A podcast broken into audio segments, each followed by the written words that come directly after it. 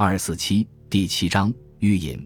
前章说的罗侦探放枪，小婷应声而道：“看官不免诧异，第一不信罗侦探会枪击小婷，第二不信小婷这样武艺绝世的人也会被枪射中，这不是说书的信口开河吗？看官莫怪，且听吾道来。且说当时小婷在地下打了一个旋风，一路扫堂腿向前面的人直扫过来，那人也不慌不忙。”凭空向上一跳，约有三尺多高，问道：“足下可是罗师傅吗？”小婷大怒道：“你这厮好生无礼，怎敢直叫罗君姓名？吾不是罗君，你快报姓名来。倘若不是正犯，尚好免你一死。”那人道：“无名小子，既不是罗师傅，快回去吧，休得自来寻死。”说罢，反手便走。小婷急忙追去。迎面一人撞来，早被那人逃去。小婷急向左手一跃，此时月色渐明。小婷一看，不是别人，却是罗侦探，便瞥了前面的人来慰问道：“那贼怎样了？”罗侦探道：“覆水逃了。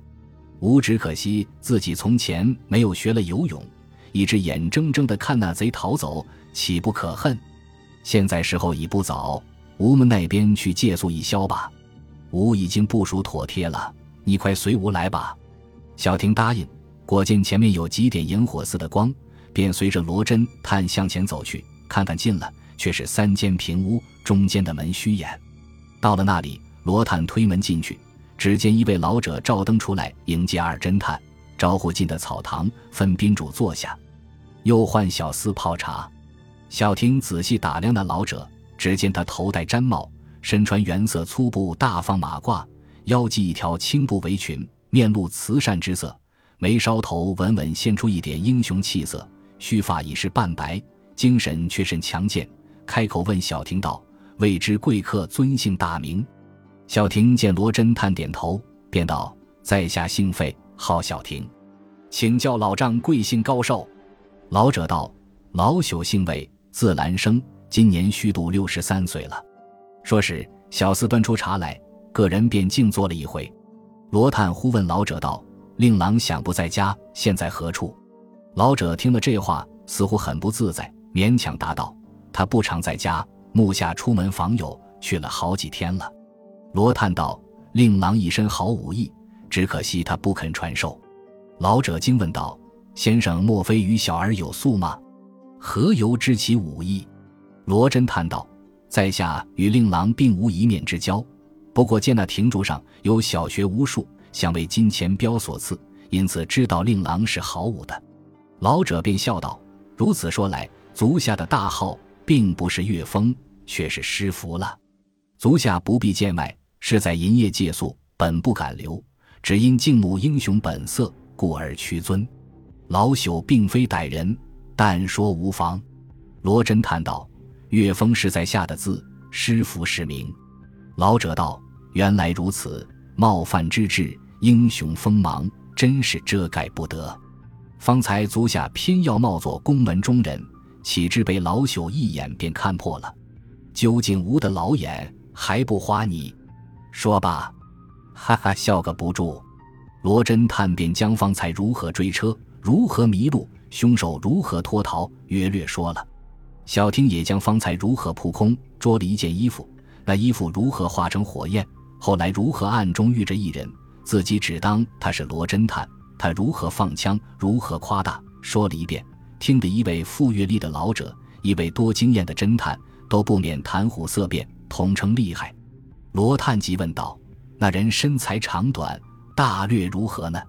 小婷道：“黑地里看不清楚，不过长短正与你相同。”身段也大略不相上下，罗叹道：“那就怪了。”小婷，你记得那怪车中有几个人？车外有几个人？小婷道：“车内一个似乎是昨日无见的那美人，一个便是毕公子。车外一小一大两个马夫。”罗叹道：“方才砍吴们的马族的，吾知道是那大马夫，他与吾身材大约是仿佛。如今你又说遇见一个人与吾身材相同，这样说来。”一定不是车上的人了，小婷道：“吾也是这般想。他党中人想来必多，吾出意万料不到如此。”说时大有懊丧之色。罗探冷笑道：“不管党中人多不多，吾们破案的目的总要达的，都只为案子难查，查案艰险，所以要重侦探。不然，剑南不为的庸人懦夫正多得很，准不好做侦探呢。”旁听的那位老者听了也字字首肯，句句心许。等他说完，便不住口的赞道：“究竟不是义勇之夫，不愧为当今中外第一的侦探家。”老朽曾见新出的小说上说的什么聂克凯特呀，一味的说梦话，只是恶斗，并无计划。比起罗先生来，真差得远呢。今日德蒙光降，好教吴鹏必生辉了。说罢，哈哈的大笑起来。此时堂中桌上的字明钟一连打了十一下，老者便立起来道：“啊呀，接了客来，床铺还没有备齐，少陪一回，带老朽去看来。”二人忙说：“一时局促，断乎不及预备。好在天气尚不甚寒，不必多备了。”说时，一个小厮出来报道：“奶奶说请客人安置便了，一切都已备好。”老者道：“如此甚好，二位请吧。”三人签了一回，毕竟老者前导，二位侦探后随，从侧门走进草堂后轩，仰面便见一个院落，两旁菊花甚多。送出一种清香来。前面一带五开间平屋，正中堂屋里供着关帝神像，堂里一张圆桌，大约是一家会食之处。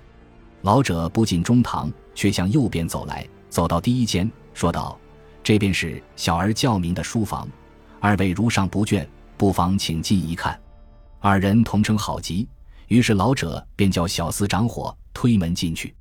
只见靠窗设着一张书桌，左手一壁图。右手两架书，向外挂着满壁刀剑。老者忙请二侦探坐，小婷便与老者在书桌前坐了。罗侦探却向老者道：“架上的宝书可略次展览吗？”老者答应连声。罗探便走去看那两架的书，只见书边上都用宋体字标着书目，一架是旧书，无非是《孙吴兵法》及《练兵实记》《临阵纪要》之类。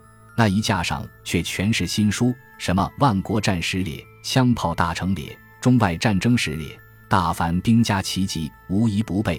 还有两套西文书，一套是克洛补制炮法，一套是最新火器。架下两箱全是手抄本，取出一本一看，上书枪法神书，书中说法竟有大半不懂，而且别字连篇，想来必是口授秘诀，不堪笔答的。老者忙走过来道：“这几本抄本都是老朽的手笔。从前老朽在京城里，从先师王正义处听讲，随时笔记的。”小婷也走了过来，问道：“王正义先生，不是绰号小霸王，又称单刀王五的吗？毕业师也是出他门下。如此说来，老丈是吾的师叔了。”老者道：“岂敢岂敢，不错，令师不是绰号烟的吗？”此人善通臂之术，能于六七步外伸手打人。他从前也曾与老朽道及，说在苏州传了一个姓费的徒弟，并说足下气量不浅，天资聪明，将来必能将武道传人心学界中。又蒙他说，将来无门一派流传，只好指望足下与小儿二人了。不料今日乃得实经，真是名不虚传，无道不亡矣。说罢。甚有感慨当世之意。罗真叹又看了几本，又有什么《上路护院论》《弹腿法论》《内家真传》《十八件武器歌诀》之类，大半不得其解，便向老者道：“老丈如此大才，何不敬学冯父下车，在上海立一柔术会，教习一班子弟？一来好保存国粹，二来又好叫外人知道，吾老大帝国的老古董，并不是轻易得来的。况且当今国不艰难。”一旦国家有事，尚不难借此苟延残息。老者抢着说道：“老朽何尝不做如此想呢？但只怕外人不知底细，目无为犬匪，那不就要自取其殃吗？还有一层吾辈的学术与日本的剑术大异，非一朝一夕之功所能练习的。”罗探点头称是，便走到那边看那兵器。只见居中挂着一把似刀非刀、似剑非剑的东西，鞘子为钢丝所编，鞘头拖着一绺头发，结成二三十个小辫子。老者指着说道：“这是一个朋友送与小儿的，据称是从台湾土蕃处取来。土蕃常从森林中窜出杀人，杀一个便系一条辫子在刀鞘上。这把刀的主人翁算来杀过三十二个人了。你道这种犯人可怕不可怕？”说着，便将那刀抽出鞘来，双锋闪射，血迹模糊。忽然发起老性来，对二侦探道：“称此月色乍明。”待老朽现一番丑何如？二侦探大喜，忙称容当拭目一观。于是老者捧刀出世，去了那原色马褂，只穿着一件短靠，紧一紧裤带，拍一拍胸膛，抖擞精神，舒展腿臂，定位摆一个抱平式，忽而仙人指路，忽而鹞子反身，又有什么抱月扫叶、探海插花种种架势。本集播放完毕，感谢您的收听。喜欢请订阅加关注，主页有更多精彩内容。